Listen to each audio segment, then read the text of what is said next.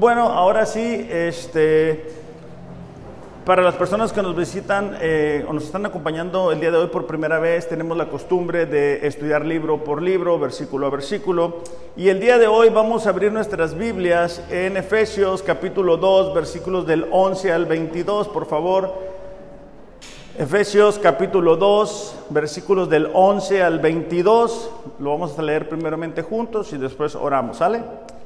Eh, dice, por tanto, recuerden que en otro tiempo, ustedes los gentiles en la carne, que son llamados incircuncisión, por la tal llamada circuncisión, hecha en la carne por manos humanas. Recuerden que en ese tiempo ustedes estaban separados de Cristo, excluidos de la ciudadanía de Israel. Si tienen como yo la costumbre de subrayar su Biblia, yo subrayé separados, excluidos, dice, después de la ciudadanía de Cristo. Extraños también subrayé, ¿no? A los pactos de la promesa, sin tener esperanza, y yo también subrayé sin esperanza y sin Dios en el mundo. Pero ahora en Cristo Jesús, acuérdense de estar revisando eh, eh, cuando leemos la Biblia, esas palabras que son conectores. Cuando, cuando habla de una situación y luego está un pero o un por lo tanto, ¿verdad?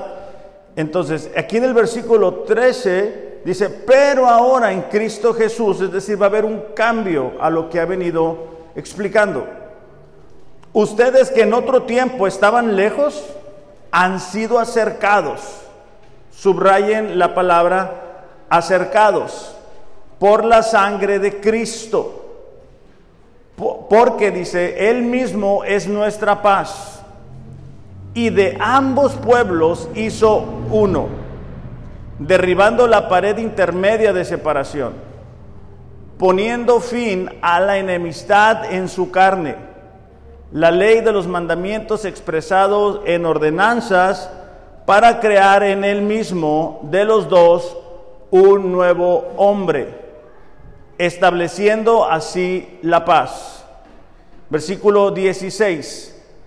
Y para reconciliar con Dios a los dos en un cuerpo, por medio de la cruz. Habiendo dado muerte, dice, en ella la enemistad. Y vino y anunció paz a ustedes que estaban lejos y paz a los que estaban cerca. A los que estaban lejos eran los gentiles, los que estaban cerca eran los judíos.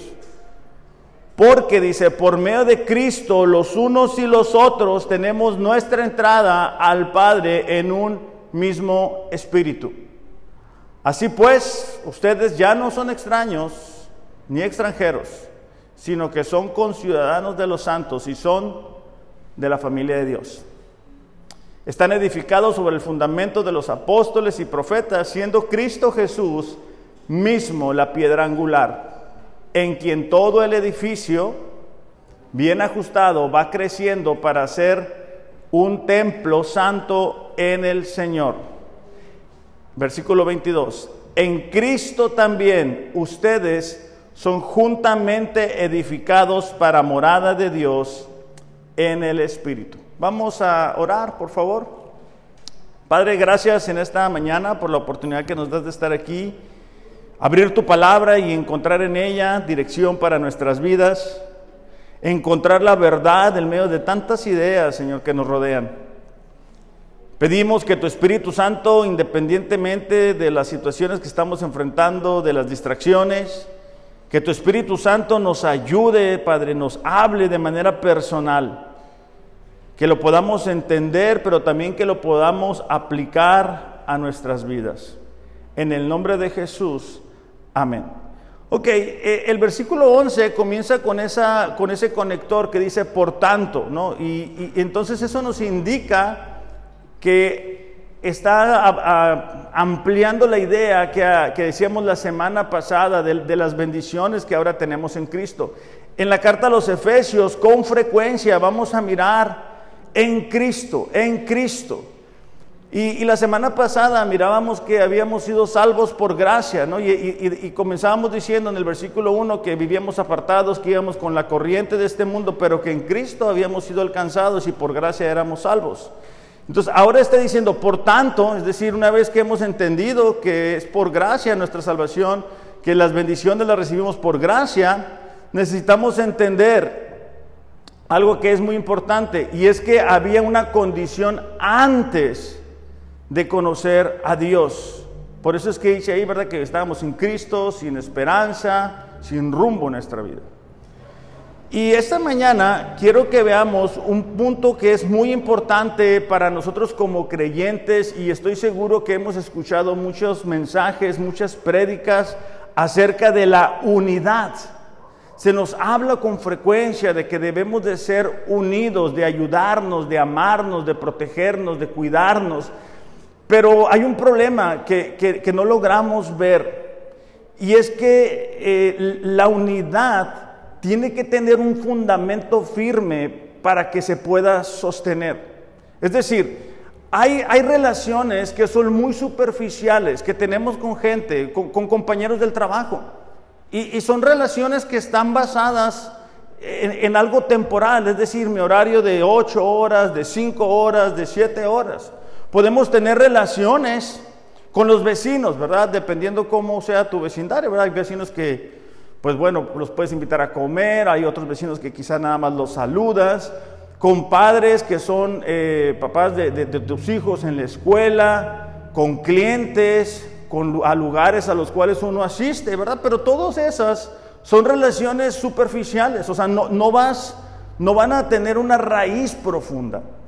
Nosotros en Cristo tenemos una base muy profunda para la unidad. Por eso el mensaje de hoy es unidos en Cristo. Es hasta que entendemos cuál es la profundidad de nuestra unidad en Cristo que podemos entender cómo es que podemos desarrollar esa unidad entre nosotros como creyentes. Esta iglesia, la iglesia de Éfeso, estaba compuesta por personas gentiles, es decir, personas que no habían nacido en Israel, personas que habían nacido fuera de Israel. Y entonces ahora estaban en una iglesia y estaban batallando, estaban eh, teniendo problemas porque los judíos querían imponer las leyes, volver a la ley para que fueran aceptos en Cristo y para que fueran bienvenidos en la iglesia y los gentiles no todo el tiempo se sentían bienvenidos dentro de la iglesia. Ahora, esto es muy común. A donde quiera que vamos, hay como esas líneas que nos impiden pasar. No, sé si a ustedes les ha sucedido, pero a mí me ha sucedido que voy al banco y estoy haciendo fila, bueno, sacas un boletito y toda esa cuestión, y estás haciendo fila y hay una línea especial por la cual pasa cierta gente. Sí les ha pasado que es como la VIP o no sé cómo se llame, y ellos pasan rápido, pero yo no me puedo pasar a esa línea. Hay algo que me lo impide, ¿verdad? Aparte de, la cartera, esa línea que ponen los, los, dueños del banco para que uno no pase ahí. También cuando he volado, este, o sea, que tomas el avión, ah, pues empiezan, ¿verdad? Que el vuelo, no sé cuál, y tú empiezas a hacer fila pero hay una línea que te impide pasar a la primera clase. Y así a lo largo de los lugares a donde vamos, hay, hay unas líneas que nos impiden, que nos, nos impiden accesar. Lo que Pablo quiere eh, dejarle claro aquí a los gentiles, es decir, a nosotros, es que en Cristo ya no existe eso. O sea, en Cristo todos somos iguales. Pablo estaba diciendo que antes, antes de acercarnos a Dios, estábamos sin Cristo, es decir, había una tremenda adoración a, por ejemplo, a la diosa Diana. Se recordarán que los Efesios era un lugar muy importante, bueno, e, Éfeso era un lugar muy importante porque hacían muchos negocios en esa ciudad y cada quien llevaba su propio Dios. Entonces, ellos estaban alejados de la vida, estaban en camino a la condenación. Y es por eso que Pablo hace referencia a estar sin Cristo. Tampoco eran ciudadanos del pueblo de Dios. No tenían Dios estaban sin Dios. Y el mensaje de hoy lo voy a dividir en dos partes. Y la primera parte es, ¿cuál es el fundamento de la unidad? O sea, ¿cuál es la base de nuestra unidad como creyentes? ¿Cómo puedo yo entender mi unidad con personas que a lo mejor no tengo tan, tanta relación con ellos?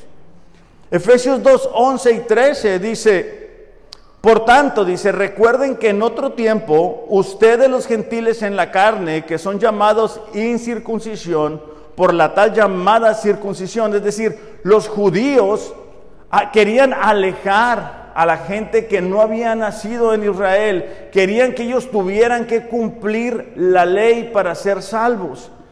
Es interesante, pero, pero ahorita está volviendo eso. Hay personas... Eh, eh, en iglesias que quieren que la gente, que pues nacimos en México, cumplan la ley y aprendan hebreo y, lean una Biblia en hebreo. O sea, volviendo a ese tiempo, es bueno, a mí me parece increíble, ¿no? Versículo 12, recuerden, dice que en ese tiempo ustedes estaban separados de Cristo, excluidos de la ciudadanía de Israel, eran extraños a los pactos de la promesa, sin esperanza y sin Dios en el mundo. Fíjate en el versículo 13. Pero ahora, ahora hay una diferencia. Antes estaban sin esperanza, sin Dios, sin pacto, sin la promesa, no eran parte de la nación de, de Dios.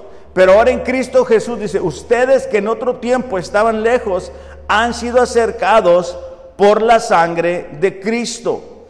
Era importante para los gentiles de Éfeso entender que en Cristo ya no había esa división, que el fundamento, la base de la unidad que entre ellos debían de tener era Cristo, no era intereses. A veces perdemos esto de vista y desarrollamos una relación con otro cristiano basado en algún interés en algo que yo puedo sacar de esa persona, a cuando yo quiero, a cuando yo siento ganas, a cuando me parece bien, a cuando a lo mejor eh, eh, económicamente está a mi nivel. Y el, el mensaje de hoy tiene como propósito entender que en Cristo todos formamos parte de un mismo cuerpo, esa es la base, ese es el fundamento, eso es lo que Pablo les estaba diciendo. Ya no hay esas líneas que nos impedían llegar. Y cuando tú entiendes que la persona que está a tu lado tiene el, mismo fundamento, vamos a poder ver la unidad de otra forma muy diferente. Déjame te pregunto algo, no lo contestes en voz alta, pero con la persona que tienes a un lado, ¿qué es lo que te une? ¿Qué es ese, esa base? ¿Qué es lo más fuerte? Si estás casado, a lo mejor tú dices, bueno, pues ya me casé, ¿verdad? Ya ni para dónde. Pero, pero hay algo más profundo que eso. Y eso que es más profundo es Cristo. Eso es importante para nosotros porque si no lo vemos así, si, yo tengo una, relación con, con, otro creyente basado en, lo que, en, que él hace lo que yo quiero, en el momento que esa persona no haga lo que yo quiero, esa relación se pierde. Por eso es que tras pandemia, muchas de las personas se alejaron de las iglesias. ¿Por qué? Porque no tenían esa base, no tenían esa unidad en Cristo, no estaban en Cristo. Realmente no conocían. Hay muchas personas, y lo hemos dicho antes, que acuden a las iglesias, se sientan en las iglesias, pero realmente no han nacido de nuevo. Entonces, la base sobre la cual esa unidad estaba puesta no está ahí realmente. Un edificio se sostiene a pesar de las circunstancias, de los temblores, dependiendo de cuán fuerte es su base y su fundamento. Nuestra unidad, nosotros podemos tener diferencias, nosotros podemos ver la vida de formas bien distintas. Yo, bueno, yo a, pues a la mayoría los conozco de tiempo y, y, la mayoría de ustedes piensan bien diferente a mí y yo pienso muy diferente a ustedes. Entonces, ¿cómo le hacemos para que esa unidad prevalezca? Bueno, entendiendo que mi unidad no depende de que él o ella piense como yo lo hago, sino que en Cristo está esa unidad. Esa es la base, no las circunstancias. Hay personas que dicen, no, yo, yo no me puedo, yo no puedo platicar con alguien más joven que yo o más grande que yo. Y ese es un error. ¿Por qué? Porque la base de nuestra unidad no es la edad. Sí, bueno, ciertamente hay cosas en las cuales tenemos que somos más compatibles. Pero eso no implica que no tengamos unidad en Cristo. Por eso es que puedes platicar con personas, ah, por ejemplo, eh, últimamente me ha tocado platicar con pastores de, de Costa Rica o de Cuba o de otros lugares y es como que hablamos el mismo idioma. ¿Por qué? Porque nuestro fundamento, nuestro punto de vista está basado en el Evangelio. Por eso es que hay personas a nuestro alrededor, misma familia, que es tú, híjole, o sea, será hijo de mi mamá y de mi papá, porque a veces no nos parecemos en nada, pensamos tan diferente. ¿Por qué? Porque no están en Cristo. Entonces su forma de ver la vida, su forma de pensar, la perspectiva que tienen es muy distinta. Cuando nosotros nos sentamos a platicar, debemos de entender que tenemos esa misma base, ese mismo fundamento. No se trata de circunstancias, porque mira, tú puedes estar en un elevador y estás unido ahí a alguien, pero no significa que sea una relación profunda. Pero cuando entiendes que en Cristo estamos unidos como un mismo cuerpo, entendemos que esa unidad está ahí presente. No se trata de lo que quisiéramos que la otra persona haga, sino que la unidad está ahí, es la base está ahí. Solo es cuestión de entenderla y aceptarla y desarrollarla. No se trata únicamente de posición económica. Hay gente que nada más se junta, ¿verdad?, con la gente que tiene su capacidad económica. Y cuando nada más nos juntamos con la gente que tiene nuestra capacidad económica, entonces estamos diciendo que la unidad se basa en eso, que ese es el fundamento. Y eso no es correcto, eso no es cierto, eso no es así. Hay personas que solamente se juntan este, con aquellas que van a los mismos lugares. Pero eso, eso no es algo profundo, es algo que no va a soportar las pruebas y las dificultades. Cuando alguien tiene un problema, hablando de un creyente, comúnmente recurrimos a quién? A la gente de la iglesia. ¿Por qué? Porque creemos lo mismo. Porque estamos confiando en lo mismo, porque sabemos quién, quién nos puede ayudar, quién nos puede proteger. Entonces Pablo quiere que estos efesios entiendan que ahora en Cristo tienen un fundamento firme, que pueden desarrollar la unidad a pesar de los diferentes niveles económicos, a pesar de los diferentes trasfondos. Hay veces que no nos animamos a platicar con alguien más porque, bueno, yo tengo este pasado, o yo cometí este error, o yo qué le puedo enseñar, o yo qué le puedo decir. No, eh, no entendemos que no está basado en eso nuestra unidad, está basado en el Evangelio, en lo que Cristo hizo. Es como si, volvamos a lo mismo, si el brazo derecho dice el pie izquierdo, ¿sabes qué? Pues yo no, yo no me voy a relacionar contigo. El brazo no puede funcionar. Digo, el cuerpo no va a poder funcionar sanamente. Como iglesia necesitamos entender eso. Necesitamos entender que no podemos tener una iglesia unida si cada uno jala con dos, tres personas. Lo hemos dicho en otras ocasiones, debemos de ser intencionales al terminarse la reunión, platicar unos con otros. ¿Por qué? Porque somos parte del mismo cuerpo. No debemos de aislarnos. Podemos estar juntos en un lugar y no estar unidos. Y eso es precisamente lo que le sucede mucho a la gente en la iglesia. Ahora con la pandemia, yo me acuerdo, yo me acuerdo mucho, la gente no te quería ni voltear a ver. De hecho, todavía hay gente que yo sinceramente no sé cómo saludar, porque tú los quieres saludar con un abrazo, con una mano, y te estiran el puño, te estiran el pie. O sea, ya no es como era antes.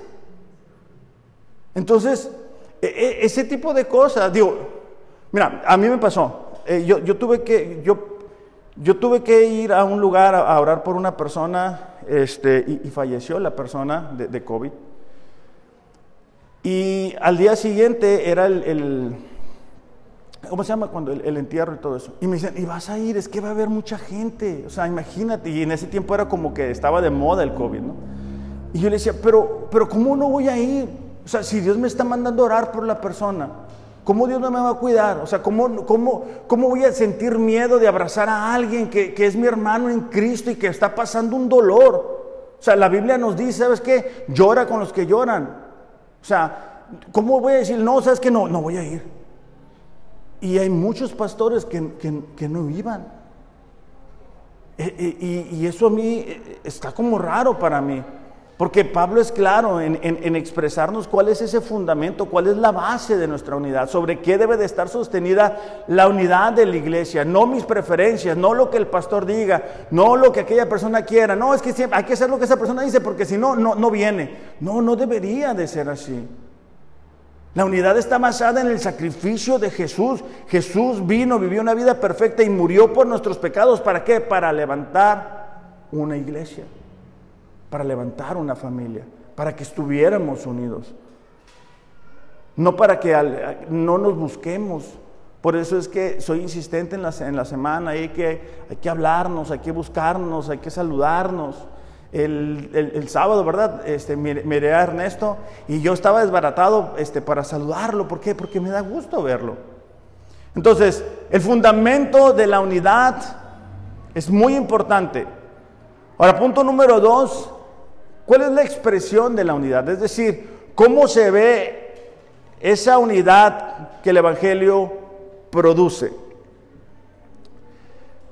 Déjame, te, doy algunos ejemplos antes de leer el texto, solamente porque creo que nos va a ayudar a aclarar la idea. Es difícil podernos relacionar de una manera cercana o profunda con alguien que no quiere a un miembro de tu familia. O sea, para, una para un esposo que le digan, ¿sabes qué? Este, tú sí me caes bien, pero a la reunión no traigas a tu esposa, es algo chocante, ¿no? No sé si les ha pasado que dices que tú sí puedes ir, pero no traigas a, o, o, o, que te dicen, no lleves a tus hijos. O sea, uno entiende que a veces los hijos no, no, no se portan de lo mejor, pero son tus hijos, ¿no? Y, y te sientes incómodo, o sea, te duele, te duele que te digan eso. Mucho más si tienes la bendición de estar casado o estar casado, ¿verdad? Que te digan eso es complicado. Ok, esto es importante, ¿por qué? Porque lo que Pablo va a decir es que en Cristo las divisiones, las separaciones han sido derrumbadas. En el Antiguo Testamento, en el Antiguo Pacto, existía algo que se llamaba el templo, que era el lugar donde la, presencia de Dios estaba. Y ahí había muchas divisiones. Estaba un lugar que era llamado el atrio de los gentiles, donde personas que no habían nacido en Israel hasta ahí podían llegar. Es más, existía la ley de que si un israelita te llevaba fuera de ese atrio y te metía, ¿verdad?, a, un lugar más cercano, iba a ser asesinado. Entonces estaba el lugar donde solamente hasta donde los gentiles podían llegar. Después estaba el lugar hasta donde los israelitas podían llegar. Después estaba el área donde estaban los sacerdotes realizando las funciones de los sacrificios. Después estaba el lugar santo donde se ponían los panes de la proposición. Después estaba el lugar santísimo. Pero un gentil no podía entrar al lugar santísimo y decir, bueno, con permiso. No, entraba el sacerdote una vez al año. Los sacerdotes que estaban afuera no pueden decir, bueno, voy a cambiar el pan. No, podían porque no estaba dentro de su función. Ok, y Pablo está tratando de expresar esa misma idea, ese mismo principio a los gentiles. Fíjate en el versículo 14 cómo dice. Porque Él mismo, dice, es nuestra paz. Y de ambos pueblos hizo uno, derribando la pared intermedia de separación. Versículo 15. Ariel, este, ¿crees que me puedes ayudar? Dice, poniendo fin, dice, a la enemistad en su sangre, la ley de los mandamientos expresados en ordenanzas. El versículo 14 donde dice, derribando la pared intermedia de separación, hace referencia a eso que les acabo de comentar. Había divisiones en el templo, no todos podían hacer lo mismo. Entonces lo que está diciendo Pablo a los efesios es que en Cristo ya no hay niveles, todos somos iguales. Claro, algunos desempeñamos una función diferente unos de otros, pero todos estamos al mismo nivel. Los muchachos este, que cantan o hacen como que cantan, ¿va? como que tocan, no son más importantes ni menos importantes que nosotros, todos estamos al mismo nivel. Yo como pastor no soy más importante, simplemente estoy desempeñando una función distinta. Pablo quiere que los efesios entiendan, ¿sabes qué? En Cristo ya no hay divisiones, ya no hay rangos, todos somos iguales.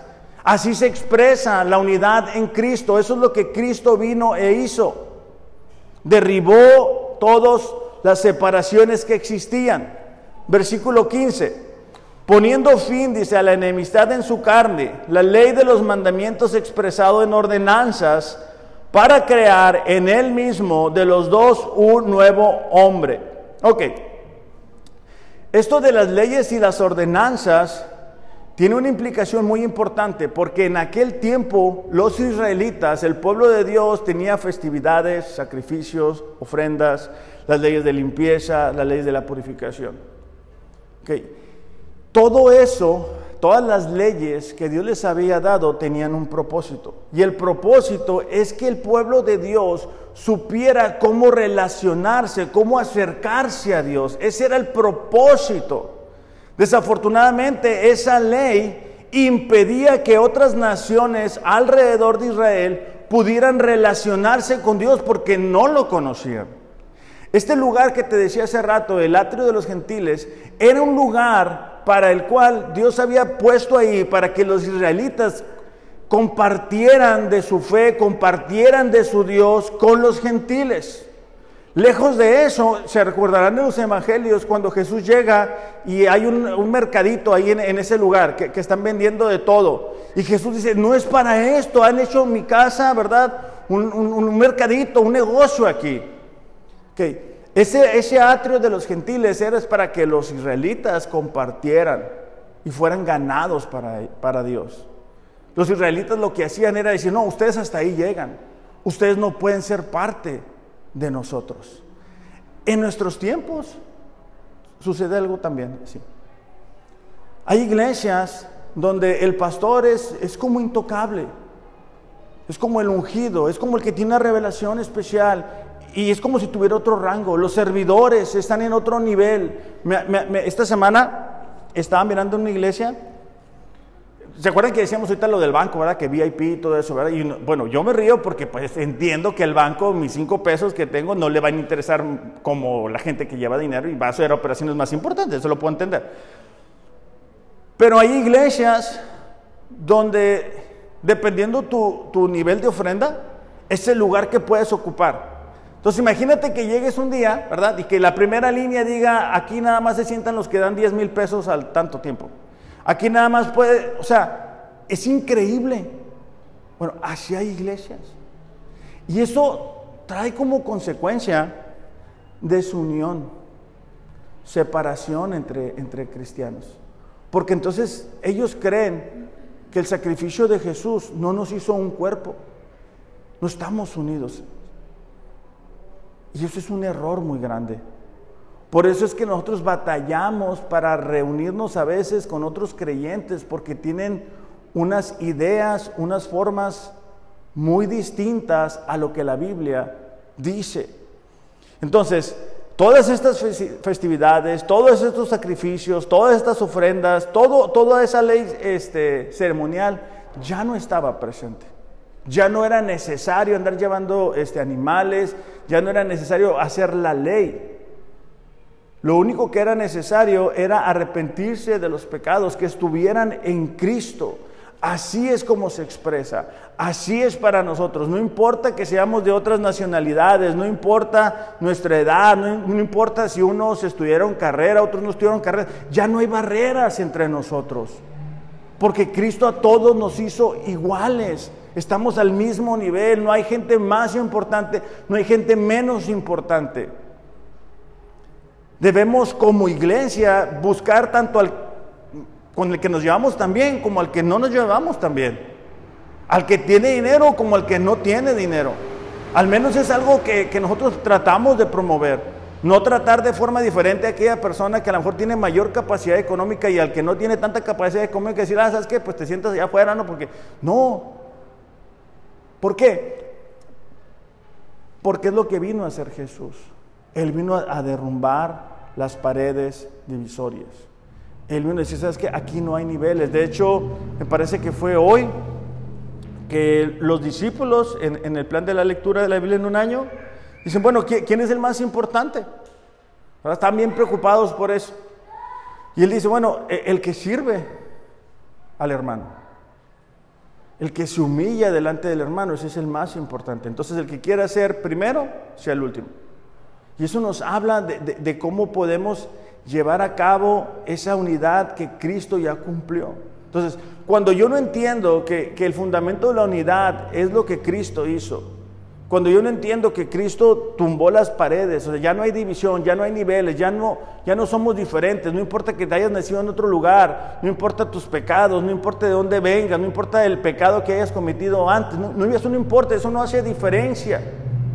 ¿Por qué? Porque la unidad no, la estoy, no es algo superficial, no está basado en las circunstancias, no debe de estar basado, ay, a ver qué le puedo sacar a este hermano, a, a ver qué, no, no debe de estar basado en eso, no debe de estar basado en, ay, híjole, qué mala onda, pues no, tengo nada que platicar, pues es que estamos, yo estudié carrera y no estudio carrera, ¿cómo platicar con él? Pues platica de Cristo.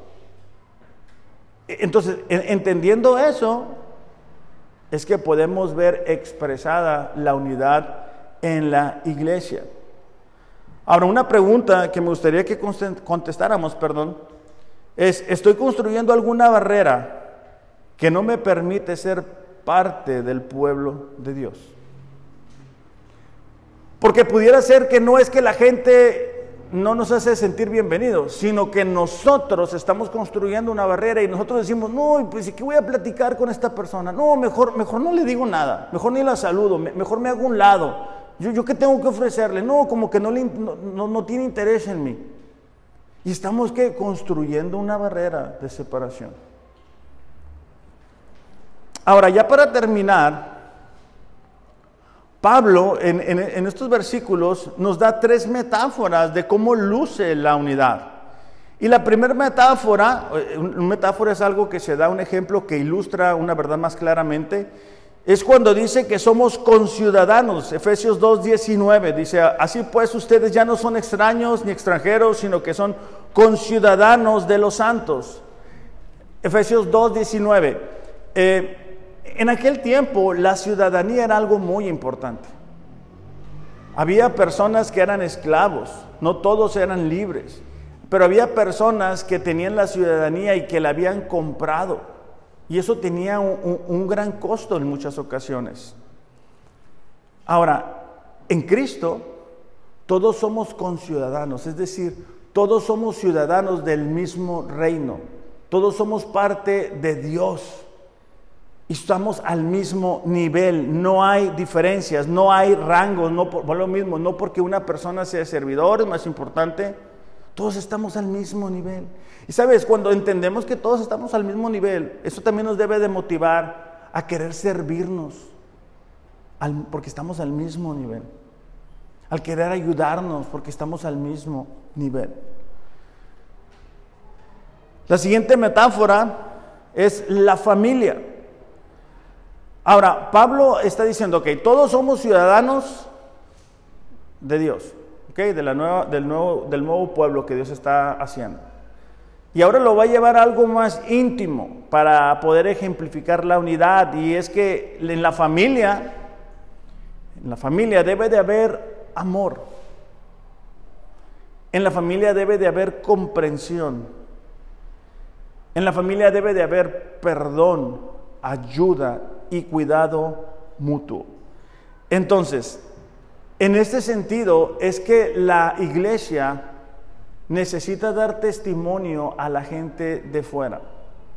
Cuando la gente viene y nos visita por primera vez, la gente tiene que ver que nosotros nos amamos verdaderamente, que nosotros nos preocupamos unos a otros verdaderamente. Entonces Pablo está diciendo que déjenme les doy tres, ejemplos de, cómo luce la unidad. Bueno, la, unidad luce porque son conciudadanos, porque están al mismo nivel, no hay rangos, no hay niveles, no unos son más importantes que otros, pero también es como la familia, donde hay amor, donde hay perdón, donde hay cuidado.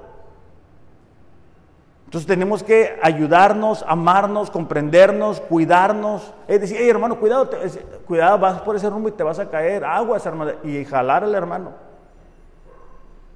Okay. Y eso indirectamente va a hablarle a la gente de fuera. ¿Sabes por qué? Porque la gente de fuera busca su propio beneficio. Está un refrán, ¿verdad? Que creo que es mexicano. Bueno, me suena como si fuera mexicano, que es que el que no tranza no avanza. Y, esa es la mentalidad para la gente que no tiene a Dios en su corazón. Para la, gente que, que, sí tenemos a Dios en nuestro corazón, debería de ser, ¿y qué onda? ¿Cómo estás? No, no te había visto. ¿Puedo orar por ti? Hey, ¿qué onda? Vámonos a comer. Hey, te invito a comer. Hoy vamos a platicar un café. O sabes que no te tengo para invitarte a un café. Vamos a platicar.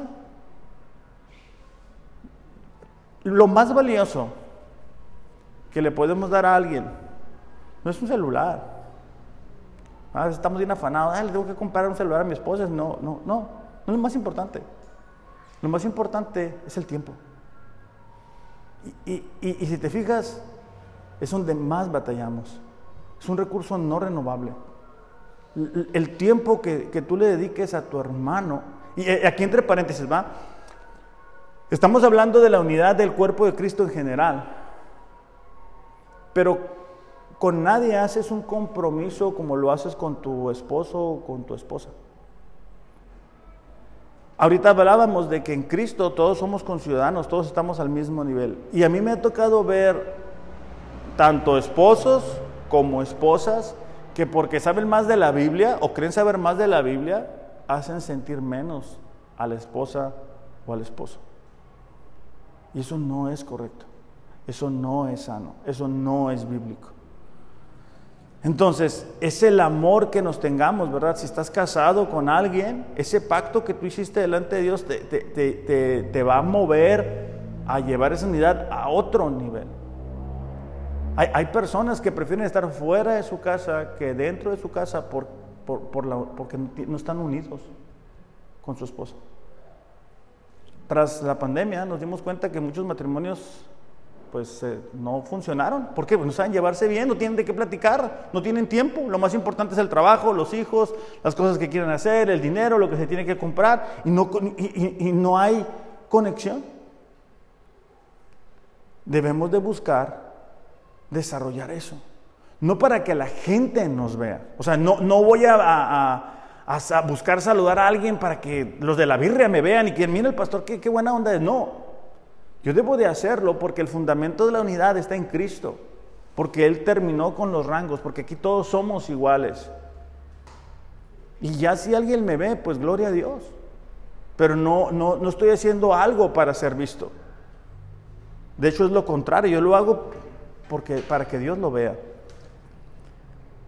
Bueno, Efesios 2.19 ya, ya lo expliqué, pero dice, ah, ustedes ya no son extraños ni extranjeros, sino que son conciudadanos y son de la familia de Dios. Y número 3, la tercera metáfora, hace referencia a la doctrina, versículo 20, dice, ustedes edificados sobre el fundamento de los apóstoles y los profetas, siendo Cristo Jesús la misma piedra angular en quien todo el edificio bien ajustado va creciendo para ser un templo santo en el Señor. En Cristo, fíjate cuántas veces hace referencia, en Cristo, en Cristo. También ustedes son juntamente edificados para ser moradas de Dios. Entonces aquí la tercera metáfora es el templo y el templo tiene dos implicaciones. La, la primera implicación es la doctrina o la enseñanza, porque dice, cuyo fundamento son los apóstoles y los profetas. Ya tengo tres años, ¿verdad? Y medio más o menos que predico aquí con ustedes. Y me cuesta mucho trabajo eh, encontrar a alguien que pueda venir y compartir. Porque en Rosarito, sobre todo, hay tanta doctrina que no encontramos en la Biblia. Hay tantas cosas que se practican, que se hacen, que personas declarando, amarrando, desamarrando, atando, desatando, o sea, dices tantas cosas que es bien difícil. La doctrina debería de unirnos, o debe de unirnos. Por eso es que Pablo le dice a los Gálatas, oh Gálatas, ¿verdad? Insensatos. Estoy sorprendido de cuán pronto se han alejado para seguir otro evangelio. No que hay otro evangelio, dice, pero han sido pervertidos. La, doctrina, la, sana doctrina une a la iglesia. De tal forma que si ustedes ven algo en YouTube, ¿verdad? Que no es bíblico, lo óptimo es que ustedes digan, ah, esto no es bíblico. Porque eso separa a las, a las iglesias. ¿Por qué? Porque tú estás viendo algo en un lugar y, no es bíblico, pero pues tú miras la iglesia llena y, es el muy conocido y muy famoso y, lo agarras, ¿verdad? Sin filtro. Entonces, eso separa a las iglesias. Cuando una persona está confundida en cuanto a lo que cree, ¿sabes por qué es? Porque va y come alimento de otro lugar yo soy el encargado de cuidarles, protegerles y proveerles el alimento y ustedes son responsables de, decir, ah, sí es cierto lo que está diciendo el pastor, o sabes que no es cierto, lo está acomodando, le está poniendo, le está quitando. Pero yo no puedo ir a sus casas y decir, hey, no abres ahí YouTube, no veas eso. No puedo, es su responsabilidad de ustedes. Entonces, cuando ustedes no tienen ese cuidado es cuando al rato se les cruzan los cables, ¿verdad? Y, no saben si lo que creen es esto, si lo que creen es lo otro, y hay confusión. Entonces, el templo tiene la eh, implicación de la doctrina. Ariel, ¿me puedes ayudar, por favor? Y lo segundo es que hace referencia al Espíritu. Eh, en el antiguo pacto, cuando estaba el templo, ahí estaba la morada, ¿verdad? decíamos que estaba el lugar de los gentiles, los que no habían nacido en Israel, después donde estaban los israelitas, después donde estaban los levitas haciendo toda la limpieza, sacrificios, el lugar santo, el lugar santísimo, ahí estaba la presencia de Dios. Pero no podías llegar ahí. O sea, no, podías acercarte a ese lugar. Tú no podías decir, ah, ¿sabes que tengo ganas de estar en la presencia de Dios con permiso? No, no, funcionaba así. Que en el nuevo pacto sí funciona así. ¿Por qué? Porque el Espíritu de Dios ahora habita en la vida de cada creyente. Entonces Pablo está usando esta metáfora para decir, ¿sabes qué? algo que, les va a ayudar a ustedes a entender la unidad es, sí, la doctrina, la enseñanza, ¿sí? E, eso nos va a unir. Porque cuando tú miras algo que no es bíblico, ¿verdad? Este, tú lo, lo haces a un lado y eso nos mantiene unidos. Pero también está la presencia del Espíritu de Dios en nuestras vidas. O sea, si yo tengo el Espíritu de Dios en, en mi corazón, yo voy a tener el fruto que Él produce en mi vida. Y mi relación con las demás personas se debe ver así, se debe permear por eso. En el antiguo pacto no podían acercarse a la presencia de Dios. Ahora en Cristo es Dios habitando en nosotros. Ah, pero a veces, a veces que, pues mira, por eso Pablo dice, recuerden ustedes gentiles, al principio, ustedes estaban sin Dios, sin esperanza, sin los pactos, sin la ciudadanía. Ahora en Cristo sí la tienen. Cuando nosotros asumimos algo, es como, se va a escuchar raro el ejemplo, pero es como el tapete de tu casa, que está en la entrada. Tú no tienes que estar pensando, estar al tapete, lo das, lo das por hecho. Ya sabes que va a estar ahí. Y como creyentes hay veces, hay cosas que nosotros damos por hecho y, y no las valoramos porque las damos por hecho. Pero el Espíritu Santo en nosotros debería de ayudarnos a motivarnos a buscar la unidad, a decir, hey, ¿sabes qué? Esta decisión que yo voy a tomar, ¿cómo va a afectar a las personas? esta decisión, esto que yo quiero hacer. ¿Por qué?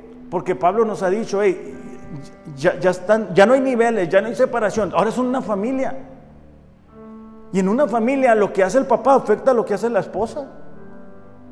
Cuando los hijos hacen algo, afectan a la familia. En la iglesia es lo mismo. Y si entendiéramos esa parte, pudiéramos cuidar la unidad que nos ha sido entregada de otra manera. Vamos a orar solamente para despedir este tiempo. Padre, te damos gracias por esta oportunidad que nos has dado de estar reunidos. Señor, te pedimos que como hemos estudiado el día de hoy, la unidad la podamos entender de que está basada en la obra de Jesús en la cruz. Y que a través de esa obra ya no hay diferencias, ya no hay niveles. Padre, ayúdanos a ser una iglesia unida, una iglesia que se preocupan unos por otros, que entienden que dentro de ellos está el Espíritu de Dios habitando. Señor, que a través de esa unidad podamos hablarle a la gente de fuera de quién tú eres, de lo que has hecho en nuestras vidas y a través de nuestras vidas. Si quizá no hemos sido intencionales en promover la unidad, Señor, perdónanos y ayúdanos. Ayúdanos a hacer los cambios, ayúdanos a salir de nuestra área de confort. Ayúdanos a despertar, ¿verdad? De estar adormecidos espiritualmente y solamente estar preocupados por lo que nosotros queremos hacer y, y perder de vista que somos una familia. Que cuando alguien es herido, pues todos nos dolemos, Señor que cuando alguien no está, sentimos su ausencia, que queremos caminar juntos aprendiendo de quién tú eres a través de tu palabra. Te damos gracias, Señor, porque podemos confiar en tu palabra, podemos recibirla y aplicarla y experimentar de lo que tú has dicho en ella. En el nombre de Jesús, amén. Iglesia, que tengan un excelente, excelente domingo. Los amo, pero Dios les ama más. Gracias.